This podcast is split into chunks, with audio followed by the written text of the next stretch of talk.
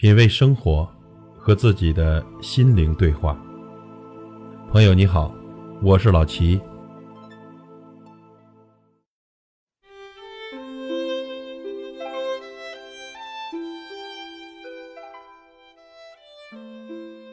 要说起男人身上吸引人的品性有很多，像智慧、幽默、豪放等等，但其中呢，最令人欣赏的一定是儒雅。所谓儒雅，就是博学多闻、谦和服众、守正凛然。儒雅既是一个男人的气质，更是他对人生的态度。儒雅的男人，博学而多闻。说起儒雅呢，很多人的脑海中存在的依旧是像诸葛亮羽扇纶巾的形象。古话说得好：“腹有诗书气自华。”男人的儒雅呢，是那种饱读诗书渗透出的一种内敛的气质与风度。真正儒雅的男人不在外表，一举手一投足之间就能体现出来，而无需刻意的表现。实际上呢，只要你平时留心，就不难发现，那些来来往往、形形色色的人，可以从他们的谈吐或者周身散发出的气质，基本可以判断出。谁才是真正的儒雅？有的人呢，看着也挺儒雅，一身名牌的行头，风度翩翩的，但胸无点墨，谈吐粗俗，一张嘴就会露馅儿，活像一个土财主、暴发户。要想让自己博学，就要多读书，读好书。严氏家训：免学有言，积聚万贯家财，比不上读书有益。从古至今呢，读书一直是人类开启天门、获得知识、明了事理、学会做人的最基本方式。读书能使一个浅薄无知又孤陋寡闻的人变成学富五车、知识渊博的智者。曾国藩曾经说过：“人之气质由于天生，本难改变，唯读书可变化气质。”因为博览群书。知识渊博，博古通今，因而呢，讲话经常的引经据典，旁征博引，把自己脑海中的诗词典故、格言谚语等等信手拈来，巧妙地运用于自己所要表达的意思当中，言简意赅。而且这种男人有头脑，能思考，求知欲尤其强烈，常常有自己独到的见解，且能举一反三，融会贯通。读几天书未必能让自己的学识与气质有什么改变，但是读多了，在日积月累中，我们的价值观、人生观都会有所改变，洗涤内心，改变气质。如果说读书让人博学，那只有丰富的阅历才能造就一个多文的男人。男人需要阅历和经历，曾经沧桑，受过一些挫折和磨难，对人生。会有深刻的感悟，这是一笔难得的财富。一个男人见过各种浮华，就能更好的控制自己；经手过亿万钱财，就很难被钱震动心神；万花丛中过，采撷过人间的绝色，就很难被女色迷惑；见识过形形色色的人，洞察过世事人情，也就不会受困于尔虞我诈。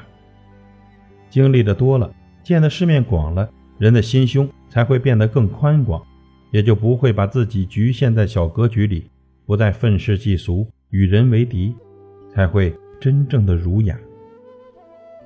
儒雅的男人会以谦和服众。当冲突横亘在面前时，儒雅的男人会选择哪一种态度来面对呢？是不顾一切的发泄心中的愤恨？还是用谦和的态度去打动人心，化解矛盾呢？谦和的字面意思很容易理解，概括来讲，就是为人谦让而和善。谦和两个字看似简单，但却有着非常广泛和深邃的内涵。真正懂得谦和的人，必是道德高尚、心胸宽广之人。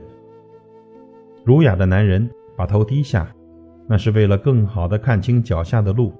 也只有谦和的人才能笑对自己和别人，有修养的审视自己，有涵养的看待别人，把别人始终装在心里，摆在最正确的位置。颜念君子，温其如玉，就是男人的阳刚美中多出了温和。一个男人若有温和之心、平和之态、谦和之境，才可谓儒雅的男人。儒雅的男人一身凛然正气。儒雅的男人需要谦和，然而谦和并不是毫无原则的退让，也不是有失尊严的顺从。《论语·述而》描述孔子温而立。威而不猛，恭而安，就是说，孔夫子温和而又严厉，威严而不强悍，庄重而又安详。要做到这几点，就需守得正气，方得一身凛然。天地有正气，杂然复流行。天地之间有一种正气，靠这种正气，万物才能生生不息，生长流传。正者。大道也。人有了正气，才会有底气，有雅气，有大气与锐气。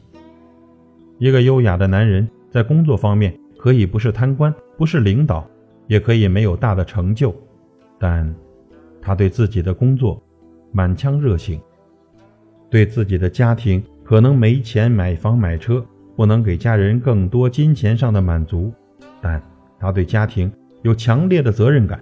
让家庭充满欢乐与笑声。这种充满正气的心态，还表现在他对人、对事物的态度上。儒雅的男人充满细心、爱心，既要关心他人，热情帮助别人，尤其是对弱者和女性，更是表现出一种大度、一份宽容。总之来说呢，儒雅的男人并非高深莫测，生活中。到处都有，比比皆是，各有特色，各有千秋。在平凡中出彩，在出彩中淡定，在淡定中修正，在修正中进步。朋友，只要有心，只要自信，改变思维，做一个儒雅的男人，你能，我能，大家都可以。